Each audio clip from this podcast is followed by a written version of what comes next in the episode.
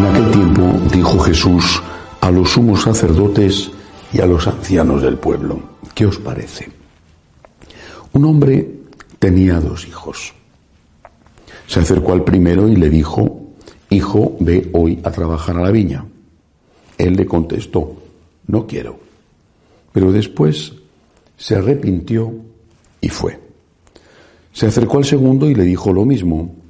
Él le contestó, voy, Señor, pero no fue. ¿Quién de los dos cumplió la voluntad de su padre? Contestaron el primero. Jesús les dijo, en verdad os digo que los publicanos y las prostitutas van por delante de vosotros en el reino de Dios, porque vino Juan a vosotros enseñándoos el camino de la justicia y no le creísteis. En cambio los publicanos y prostitutas le creyeron.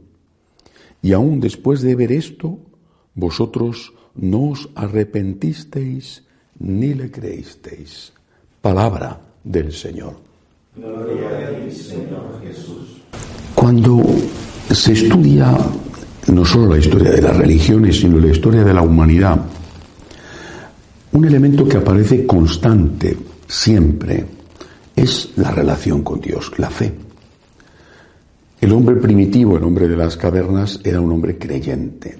Por ejemplo, los enterramientos los hacían siempre o mirando al sol o mirando a la puesta de sol.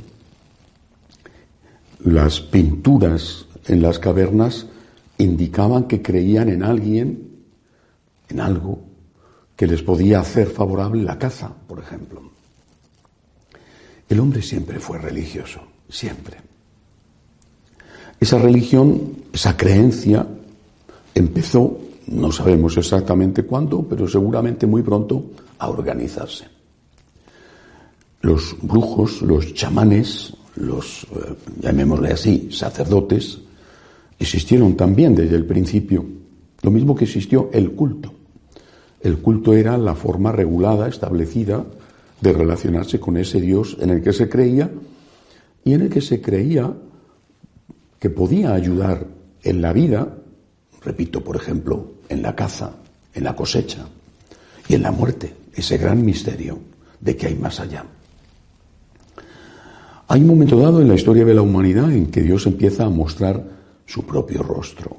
La historia de la revelación con Abraham, el pueblo de Israel.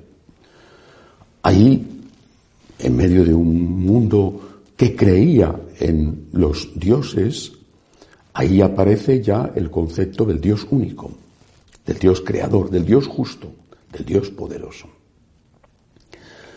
Y si todos los hombres tenían no solamente una fe, sino también una ética, esa ética natural que es algo puesto por el Creador en el DNA humano, en, los genes humanos, no debes de hacer el mal, no puedes maltratar a tu padre, robar está mal, mentir está mal. Eso ya quedó muchísimo más establecido con los diez mandamientos de Moisés. Dios había empezado a educar explícitamente a un fragmento de la humanidad para que después ellos se lo transmitieran a todos. Luego llegó Jesucristo. Pero antes de la llegada de Cristo, hasta la llegada de Cristo, nadie era ateo. Nadie. Podían ser poco religiosos.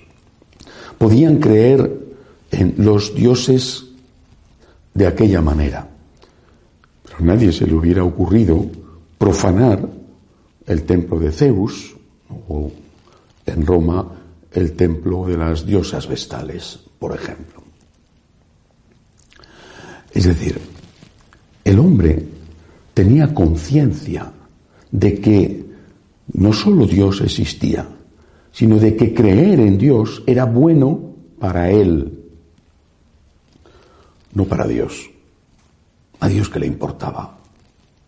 ¿Qué ganaba el creador del cielo con que la diminuta hormiguita que era el hombre creyera en él? Creer en Dios era bueno para el hombre y tener fe era bueno para el hombre. Cuando llegó Jesucristo y empezó a completar la revelación que terminó de completar con su resurrección y después con la llegada del Espíritu Santo, esto se hizo absolutamente evidente. Tener fe es bueno para el hombre. Creo en Dios, creo en la vida eterna, creo en el amor de Dios por mí manifestado en que se hace hombre y muere en la cruz, creo en la resurrección. Y tengo una ética que cumpliré o no cumpliré, pero tengo una ética, una moral que me dice hasta qué punto tengo que llegar, por ejemplo, el amor al enemigo, el deber de auxiliar al otro, aunque no sea de mi raza, de mi país o de mi credo político. Y esto es bueno para el hombre, es bueno para el hombre. Es bueno para el hombre tener fe en la vida eterna. Es bueno para el hombre saber que tiene que amar y no que tiene que odiar. Es bueno para el hombre. Por lo tanto, si ya antes la gente creía en Dios y lo experimentaba como algo necesario para su vida, y experimentaba que un mundo sin Dios era un mundo imposible de vivir, a partir de Jesucristo esto fue tan evidente que incluso cuando empezaron a existir los ateos, que empezaron a existir entre los ricos más que entre los pobres, no digo que todos los ricos, empezaron a existir entre los intelectuales más que entre los obreros, cuando empezaron a existir estos, se dieron cuenta de que la religión era necesaria para el buen gobierno, porque servía para que lo que ellos llamaban la masa o el pueblo tuviera unas normas morales sin las cuales no había policía suficiente en el mundo para mantener el orden. Esto sucede, repito, desde el origen de la humanidad hasta hace muy poco. Es, comparado con el conjunto de la historia del hombre, es recentísimo el que una amplia, no sé si mayoritaria, Quizá algún país sí, pero una amplia, numerosa parte de la humanidad diga que no cree en Dios. Y viva como si Dios no existiera. Dios existe o no existe al margen de lo que yo crea o deje de creer. Mi fe no hace que Dios exista y mi ateísmo no hace que Dios no exista. Dios, como cualquier persona o cosa, existe o deja de existir al margen de lo que yo opine. Dios existe. Basta, como hicieron nuestros mayores, ver una noche estrellada o la inmensidad del mar para darse cuenta de que esto no puede ser fruto de la casualidad. Pero es que la existencia de Dios, la moral que Dios nos enseña que debemos cumplir, la esperanza en la vida eterna es un don extraordinario. Es algo que beneficia enormemente al ser humano. Repito, así se ha creído hasta hace muy poco. Y desde que se ha dejado de creer, ¿qué ha ocurrido? Eh, Feuerbach, que fue uno de los compañeros de Marx. Y después, lo mismo que él, Nietzsche, eh, un poco también Freud, pero sobre todo ellos dos, hablaban del hombre creyente como el hombre alienado, como el hombre incompleto. El hombre solo sería plenamente hombre cuando dejara de tener fe. La fe alienaba al hombre, enajenaba al hombre, le privaba de algo. Un hombre creyente era un hombre disminuido, decían. Un hombre creyente era un hombre que ponía en otro, que estaba fuera de él, la toma de decisiones sobre su propia vida. Por ejemplo, qué era bueno y qué era malo. Un hombre ateo era un hombre que decidía por sí mismo, sin tener que escuchar a nadie, qué era bueno y qué era malo. Y este es el resultado. Este es el resultado. Por ejemplo, aunque no estoy en Madrid, estoy en Roma, pero sigo de cerca naturalmente lo que está pasando en mi ciudad, eh, que quiero muchísimo. El virus va a más, crece rápidamente. ¿Por qué? Seguro que hay muchos motivos, seguro, pero uno de ellos, poderoso motivo, quizá el más importante, son los jóvenes. Ah, yo sé que a alguna persona esto le molesta mucho, porque seguramente piensa, ay, mi hijo es muy bueno, y tiene razón, aunque a lo mejor no sabe del todo lo que hace su hijo. Pero bueno, suponte que algunos son buenos, y de hecho estoy seguro de que lo son. Pero la mayoría, o al menos muchos, da igual, da lo mismo. Si estar en las fiestas, en las discotecas o en los parques con el botellón hace que aumente la difusión del virus y luego ellos o son asintomáticos o tienen algunas ligeras molestias. Al fin y al cabo, son fuertes. Pero ¿y sus padres? ¿Y sus abuelos? Da lo mismo, es igual. Si sus padres se mueren o si sus abuelos se mueren, es lo mismo. Ellos no van a privarse de una noche de juerga y de otra y de otra y de otra y de otra. Y si después contagian y matan, es lo mismo. Lo malo es que algunos de ellos viven de sus padres y si sus padres se mueren, a ver de qué van a vivir, porque no han trabajado en la vida. Quizá porque no han podido o quizá porque no han querido. Porque hay trabajos que tienen que ocupar los emigrantes porque los señoritos no quieren hacerlos. ¿Por qué ocurre esto? Porque es un mundo sin Dios. Y hay que decirlo. Un mundo sin Dios es un mundo inhumano. Un mundo sin Dios es un mundo peligroso. Este mundo sin Dios que han hecho es un mundo cruel, cruel. Por ejemplo,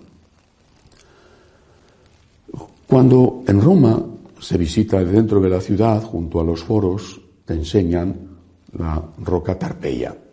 Bueno, lo mismo eh, se habla de Esparta, de la antigua ciudad griega.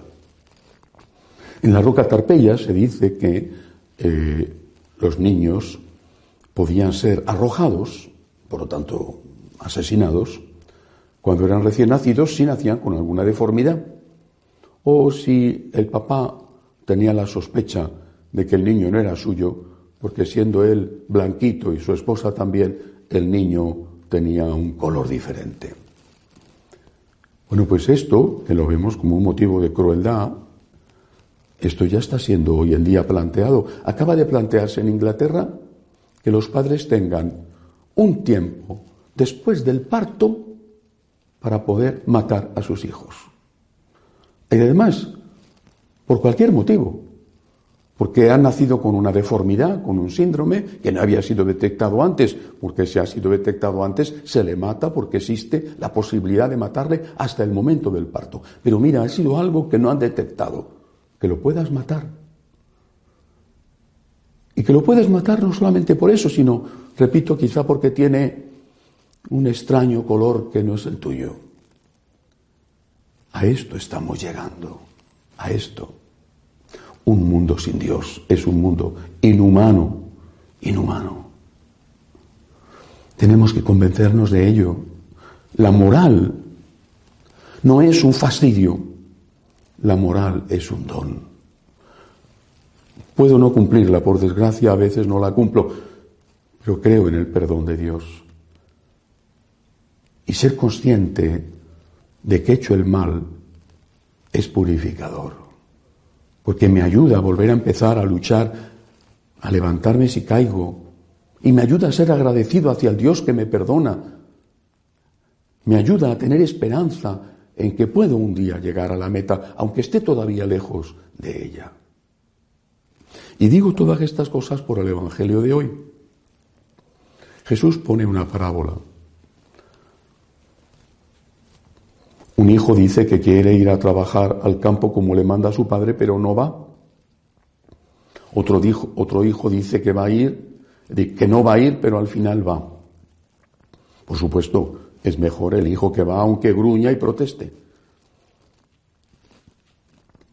Pero tendría que haber un tercer hijo, que tenemos que ser nosotros, deberíamos ser nosotros, que le decimos a Dios, voy y vamos, voy a ir y de verdad vamos, pero agradecidos, felices.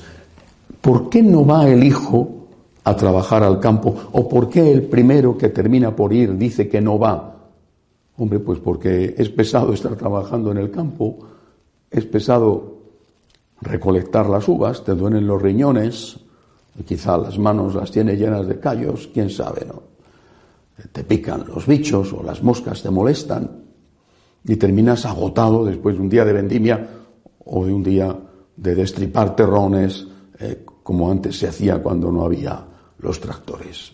Es pesado, claro que es pesado. Es mucho mejor estarse en la cama, levantarse cuando quiera uno, que tengan el desayuno servido, un criado o un esclavo, y después estar muy ocupado en no hacer nada. A la dolce vita. Ese es el ideal del hombre.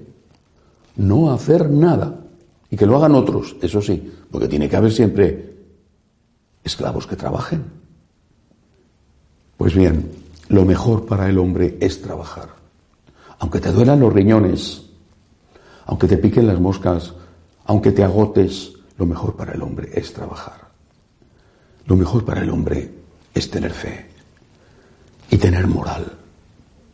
Para el hombre entendido como conjunto, la humanidad, y para el hombre entendido como individuo. El Señor te dice, vete a trabajar al campo. Y tú tienes que decirle, ayúdame. Porque es duro, ¿eh? No es fácil, ayúdame, pero voy. Voy a ir, te lo digo y lo hago. Y lo experimento como un don para mí, no como una desgracia. Qué mala suerte tengo con tener conciencia. Esto lo he escuchado yo a veces. Si yo no tuviera conciencia, si yo no hubiera, sido educado en un colegio de curas, ¡ay, qué vida tan buena llevaría yo! Pues no, llevarías una vida muy mala. Gracias a que has tenido conciencia, has pecado y te has levantado. Gracias a que tienes conciencia, haces el mal, pero no todo el mal, y te arrepientes. Gracias a que tienes conciencia, haces el bien, quizá no todo el bien que deberías, y un día estarás con Dios en el cielo. Tenemos que cambiar esta mentalidad. Esto, este veneno que nos dieron de decir, el hombre solamente será plenamente hombre cuando sea ateo, ha sido un engaño en el que muchos han caído. El hombre solamente será plenamente hombre cuando aspire a ser imagen y semejanza de Dios, porque así fue creado. El hombre plenamente hombre es el creyente, a ese no le falta nada. El hombre que no cree en Dios es una frase de Dostoyevsky, es capaz de creer en cualquier cosa. Perdón, es de Chesterton la frase. Dostoyevsky decía, si Dios no existe, todo está permitido. Y así estamos. Piensan que Dios no existe. Juegas por las noches en los parques, aunque el virus del de, eh, COVID se expanda y mate gente, incluso a tus padres o a tus abuelos. ¿Y qué más da? A ver si me voy a privar yo de una juerga y de una buena borrachera. Cuando Dios no existe para ti, te conviertes, y es una frase de Hobbes, el filósofo, en un lobo para el hombre y empiezas por devorar incluso a los de tu propia casa. Dios te dice, vete a trabajar a mi viña. Es decir, cumple unas normas morales y tienes que contestarle, gracias Señor, ¿Por qué me das una conciencia? ¿Por qué me enseñas a distinguir el bien del mal? Ayúdame, Señor. Te lo pido, por favor, dame fuerzas. Y si caigo, perdóname. Pero sí, Señor, quiero trabajar desde el alba hasta la noche en tu viña para demostrarte mi agradecimiento y también, Señor, porque yo sé que eso es bueno para mí. Que así sea.